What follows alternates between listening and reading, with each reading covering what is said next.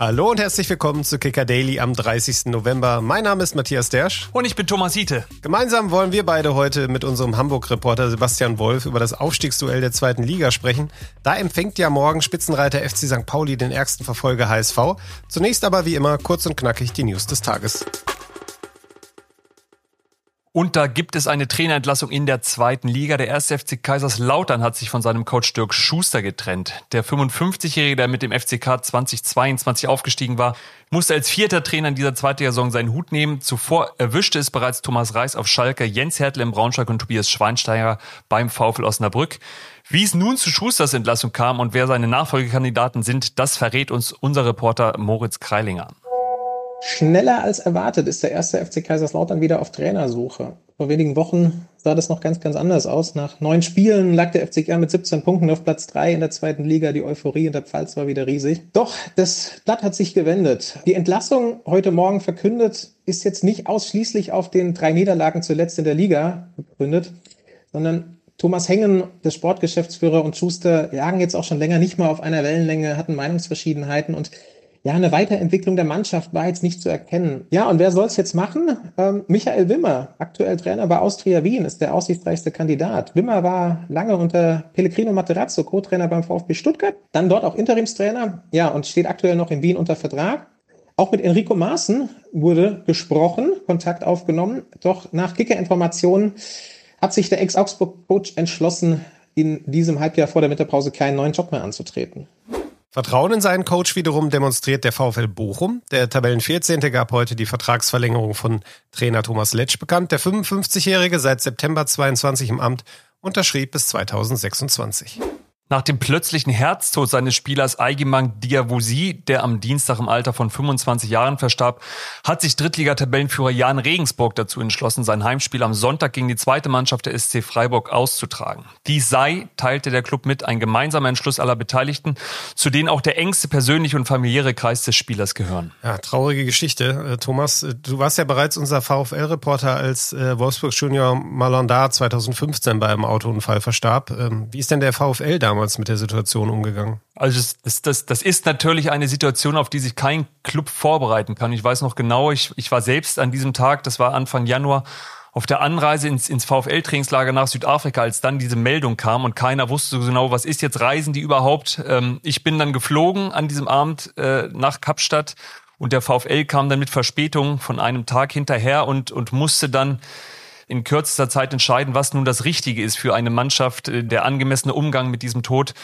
Und ich glaube, für den Augenblick gibt es da nie ein, ein richtig oder falsch. Im Nachgang muss man sagen, haben sie verdammt viel richtig gemacht. Die sind ins Trainingslager gereist, haben eine, eine gute Trauerbewältigung gehabt und hatten Erfolg in dieser Saison. Sie sind Vizemeister geworden und Pokalsieger, auch weil die Mannschaft durch diesen Schicksalsschlag, den Tod ihres Mitspielers und Freundes, äh, wirklich eng zusammengerückt ist und auch für ihn diesen Erfolg eingefahren hat.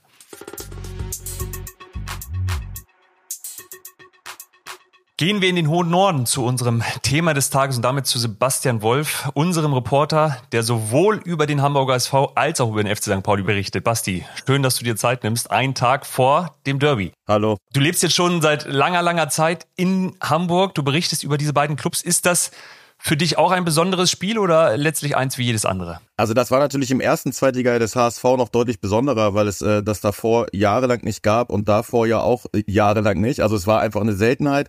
Inzwischen hat man sich an das Hamburger Derby gewöhnt. Es ist jetzt das sechste Jahr in Folge, dass die beiden in der gleichen Liga, in der zweiten Liga, die Kling kreuzen und trotzdem, na klar, ist das ein besonderes Spiel und, und man kennt beide Mannschaften gut, man merkt, dass es in der Stadt bebt. Das sind so diese üblichen Floskeln. Aber natürlich ist das so und auch jetzt äh, aus, aus meiner Warte ist das ein besonderes Spiel, na klar. Wenn du sagst, dass das Beben in der Stadt, wie, wie nimmt man das wahr, ähm, wenn man da rausgeht oder Zeitung liest? Ist, ist dann jetzt alles voll in den Tagen vor diesem Spiel? Nein, in der Zeitung ist natürlich alles voll. Man merkt aber auch einfach, dass es ein, dass es ein Gesprächsthema ist. Das ist ja das, was die Spieler immer so schön erzählen. Wir hatten jetzt Runden mit Jonas Meffert oder mit Jackson Irvine äh, in dieser Woche, die erzählt haben, ja, wenn man beim Bäcker ist und so. Und das ist schon so. Also egal, wo man sich im, im Alltag aufhält, merkt man, dass das Derby ein Gesprächsthema oder das Gesprächsthema in der Stadt ist. Jetzt, jetzt ist es so, äh, für die Menschen in Hamburg ist es was Besonderes, für die Mannschaften auch. Und trotzdem ist das in der Regel ein Duell der, der Zugereisten, weil nur die wenigsten aus den Städten kommen. Wie ist das beim HSV und St. Pauli? Für wen ist das ein echtes Derby? Ja, es gibt tatsächlich Hamburger, äh, die auf dem Platz stehen werden. Das ist zum einmal äh, Hauke Wahl, der ja im Sommer von, von Holstein Kiel zu St. Pauli gewechselt ist und der mal verraten hat vor Jahren, dass er als Kind HSV-Fan war. Er sagt, das ist halt was, wo man familiär reingeboren wird, aber auch, dass es lange zurückliegt. Aber wie gesagt, das ist ein gebürtiger Hamburger und dann gibt es auch noch ähm, ja das Derby auf dem auf dem Platz zwischen zwei gebürtigen Wilhelmsburgern. Äh, das ist ein Stadtteil in Hamburg. Da kommt Stefan Ambrosius vom HSV und Elias Saat her, die sich beide auch aus äh, aus ihrer Jugend schon kennen aus Wilhelmsburg. Und das ist natürlich eine besondere Komponente, wenn dann wirklich Hamburger Jungs in diesem Derby auf dem Platz stehen, die dann sicherlich auch den anderen Jungs in der Kabine nochmal äh, die Sinne schärfen können, dass das kein normales Spiel ist. Es gab es in den, in den letzten Wochen äh, Eskalationen zwischen Fanlagern, zwischen Fans und Polizei. Was erwartest du für Freitagabend in Hamburg? Und, und ist das Thema Sicherheit ein, ein großes Thema jetzt schon in Hamburg? Es ist natürlich ein Sicherheitsspiel. St. Pauli hat die, hat die Einlasskontrollen am, im Gästeblock verändert, dass der Einlass für die HSV-Anhänger etwas entspannter und, und großzügiger geregelt wird. Es wird ein Alkoholverbot im Stadion geben und na klar ist, ist das ein Hochsicherheitsspiel und, und äh, Risikowarnung. Ja. Jetzt ist äh, der FC St. Pauli Tabellenführer und noch ungeschlagen, hat, hat ein Heimspiel. Ähm, kann man das so sagen? Muss man das so sagen? St. Pauli ist Favorit in diesem Hamburger Derby? Ich denke schon. Ähm, bei St. Pauli muss man ganz klar sagen, dass es weit, weit mehr als Lauf ist. Sie haben in diesem Kalenderjahr unter Fabian Hürzler in 31 Spielen ja fast wahnsinnige 71 Punkte geholt. Das ist wirklich eine, eine herausragende Bilanz. Und wenn man sieht, wie stabil sie Fußball spielen, ähm, dann ist St. Pauli sicherlich schon Favorit in diesem Duell, ohne dass das jetzt ein Makel für den HSV ist, dass man jetzt dem HSV wahnsinnig viel vorwerfen kann in der Entwicklung, außer vielleicht in, in der Auswärtsbilanz, aber St. Paulis Bilanz ist kein Zufall. Wo glaubst du, wird auf dem Rasen dieses Spiel entschieden? Was sind die, die entscheidenden Faktoren letztlich für beide Mannschaften, die den Ausschlag geben könnten? Ich glaube, entscheidend wird sein, ob, ob der HSV auf die letzten Auswärtsauftritte äh, reagiert und, und sein Spiel anpasst. Beide Mannschaften, das hat Tim Walter gestern gesagt, definieren sich über den Ballbesitz und doch wirkt das St. Pauli-Spiel ja insgesamt einfach ein bisschen ausbalancierter. Es ist mehr Stabilität im Spiel. Und der HSV hat es gerade auswärts zuletzt einfach nicht geschafft, so in den Räumen zu verteidigen, dass eine Stabilität da war. Und ich glaube, wenn der HSV ähm, ähnlich luftig verteidigt wie in Kiel oder in Kaiserslautern, wo es sieben Gegentore gab insgesamt, ähm, dann wird es gegen diese Offensive von St. Pauli schwierig für den HSV zu bestehen. Nun war der FC St. Pauli wahrscheinlich in der, in der Vergangenheit oder sehr sicher sogar nicht, nicht häufig Favorit gegen den großen Hamburger SV. Glaubst du auch, das macht was mit der Mannschaft, mit den Spielern in der Favoritenrolle zu sein gegen den eigentlich viel, viel größeren Club? Ich glaube nicht, weil St. Pauli ja eigentlich inzwischen ähm, in, in jedem Spiel der Favorit ist. Und zum Beispiel äh, das letzte Heimspiel gegen Hannover 96 war auch ein Topspiel zu diesem Zeitpunkt 1 gegen 3. Und St. Pauli hat erlebt, wie sich eine andere Topmannschaft am Millantor wirklich regelrecht verbarrikadiert hat vor dem eigenen Tor. Hannover hat gar nichts fürs Spiel getan, hat am Ende nicht einen einzigen Torschuss gehabt, keine Torchance äh, demzufolge. Das zeigt schon, dass, dass St. Pauli es inzwischen gewohnt ist, dass die Mannschaften, auch die Top-Mannschaften, ähm, ihnen die Favoritenrolle zuschieben. Und ich glaube, klar, dass das jetzt im Derby auch der Fall ist, macht es ein bisschen besonders. Aber ich glaube, eine wirkliche Umstellung und eine wirkliche Veränderung für St. Pauli bedeutet dieser Fakt nicht. Verbarrikadieren wird sich der HSV sehr wahrscheinlich auch nicht, so wie man äh, die Mannschaft kennt. Ähm, Tim Walter gegen Fabian Hürzler, du hast die, die beiden Trainer schon angesprochen. Glaubst du, diese, diese Stadtmeisterschaft wird auch auf der Bank entschieden morgen? Also zumindest mal wird die Stadtmeisterschaft, oder ist das ein ganz spannender Aspekt in dieser Stadtmeisterschaft? Beide, das ist bekannt, sind sich nicht ganz besonders grün. Das, das rührt aus einer äh, Begegnung in der Saison 2017, 18 in der Regionalliga Süd. Tim Walter war Trainer bei Bayern 2, Fabian Hützler Spielertrainer beim FC Piepensried. Hürzler hat das Spiel entschieden mit einem 1-0, ist dann äh, nach dem Wortgefecht mit dem Tim Walter vom Platz geflogen. Seitdem sind die beiden, wie gesagt, sich alles andere als grün. Im letzten Derby im April ging es auch wieder hoch her. Ähm, gestern haben beide dann sehr offen gesagt, ja, es ist keine Freundschaft, aber sie haben auch respektvoll voneinander gesprochen. Und ähm, Fabian Hützler sagt, er rechnet dem HSV und Tim Walter hoch an, dass, ähm, dass er eine klare Handschrift hat und da, das auch durchzieht. Und Tim Walter wiederum hat gesagt, ja, dass dieses, dieses Werk, was bei St. Pauli da entstanden ist, schon äh, auch die Handschrift von Fabian Hützler trägt. Aber ein zweiter, vierter Offizieller würde vielleicht Sinn machen dann zwischen den Trainerbänken? Womöglich. Womöglich. Wobei Fabian Hützler aufpassen muss, der ist, äh, der ist ja gelb vorbelastet ähm, und hatte jetzt ja mit dem Augenzwinkern schon verraten, dass er in Rostock Bodyguards um sich rum hatte auf seiner Trainerbank damit er bei dem ersten hitzigen Spiel äh, in, in Rostock nicht womöglich die Sperre fürs Derby kassiert. Basti, deine Prognose. Fangen wir an. Wer gewinnt das Derby in Hamburg? Ja, wir haben jetzt äh, die Favoritenrolle schon besprochen. Ich glaube, irgendwie St. Pauli ist favorisiert. Dem HSV trauen gerade viele Experten gerade aufgrund der Auswärtsbilanz nicht so viel zu. Und ich glaube, gerade deswegen ähm, schlagen sie zumindest mal teilweise zurück und holen einen Punkt am Millantor. 1-1. Ich weiß, es ist der langweiligste aller Tipps, aber ähm, so machst du dir zumindest keine Feinde in der Stadt. Äh, das, das, keine das, großen, keine ganz großen Feinde. Dann gehen wir, blicken wir vielleicht noch mit deiner Prognose ein bisschen weiter. Gibt es auch in der nächsten Saison ein Hamburger Derby? Ja, und zwar eine Liga höher. Also bei St. Pauli bin ich mir da sehr sicher. Beim HSV, was die individuelle Qualität anbelangt, auch. Und wenn es die Mannschaft hinbekommt, im Verbund mit dem Trainer auswärts anders aufzutreten, mehr auf Stabilität zu setzen, dann steigt auch der HSV auf.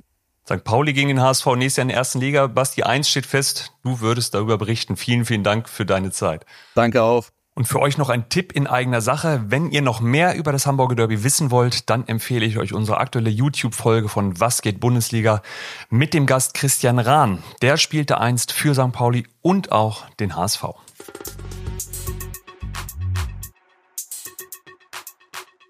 Ja, Thomas, wir sind ja beide in einem Alter, wo die Midlife-Crisis so langsam naht. Äh, man kauft sich heutzutage ja kein Motorrad mehr, sondern ein Rennrad. Äh, bist du auch schon aufgesattelt?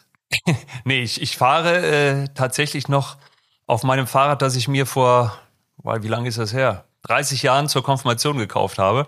Der Sattel wird langsam ein bisschen unbequem, aber es, es rollt noch. Äh, deswegen äh, Rennrad, nein.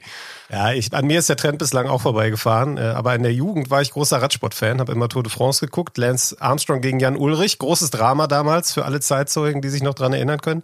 Und ich, ich auch, Matthias, ich auch. Ja, guck ich, an. Ich, also also ähm, im Wohnzimmer mit meinem Bruder Tour de France war Pflichtprogramm für uns. Ja, großartige Zeit. Deshalb habe ich mich auch sehr gefreut, als ich gehört habe, dass es äh, jetzt eine Jan Ulrich-Doku gibt. Auf Amazon wird die ausgestrahlt. Da spricht Jan Ulrich selbst unter anderem auch über das Thema Doping. Hast du schon reingeguckt? Nicht reingeguckt, alles vernommen, was er in den letzten Tagen kundgetan hat. Muss zugeben, die Überraschung bei mir hielt sich in Grenzen. Deswegen, ich, ich bin mir nicht sicher, ob ich mir das anschauen werde, weil ich, ich muss ehrlich sagen, die, die Faszination Radfahren, die damals äh, bei mir da war, die ist, die ist in, in den Jahrzehnten auf der Strecke geblieben, auch durch diese Themen. Ja, kann ich ein Stück weit verstehen. Ich habe es das Wochenende trotzdem geplant, da mal reinzugucken. Vielleicht ja zusammen mit der Beckham-Doku, die es auf Netflix gibt. Die scheint auch sehr interessant zu sein. Fehlt mir noch die letzte Folge. Die, aber die schiebe ich jetzt schon seit Wochen vor mir her. Soll aber alles äh, gut sein. Die ersten drei, glaube ich, waren es, sind äh, tatsächlich auch sehenswert. Ah, okay. Und hat die Potenzial zur Lieblingssport-Doku zu werden von dir? Sie ist gut, aber Lieblingssport-Doku, also ich, ich, wenn ich da zurückdenke, äh, für mich die, die Anfänge waren da 2006 Deutschland ein Sommermärchen von, von Sönke Wortmann, was ich, was ich damals toll fand. Ich müsste vielleicht heute mal angucken, ob, ob das immer noch toll ist.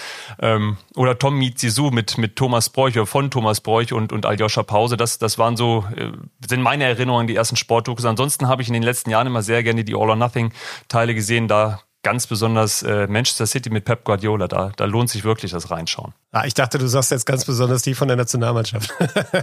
die äh, auch, nur anders. ja.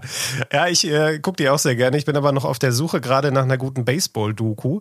Vielleicht habt ihr ja da draußen eine, dann könnt ihr mir gerne mal eine Mail schreiben äh, oder auch wenn ihr eine andere Sport-Doku-Empfehlung habt. Äh, das würde mich jedenfalls sehr interessieren. Da bin ich noch, da habe ich noch ein schwarzes Loch. Ja, Matthias, da kann ich dir leider auch nicht helfen bei, bei Baseball-Dokus.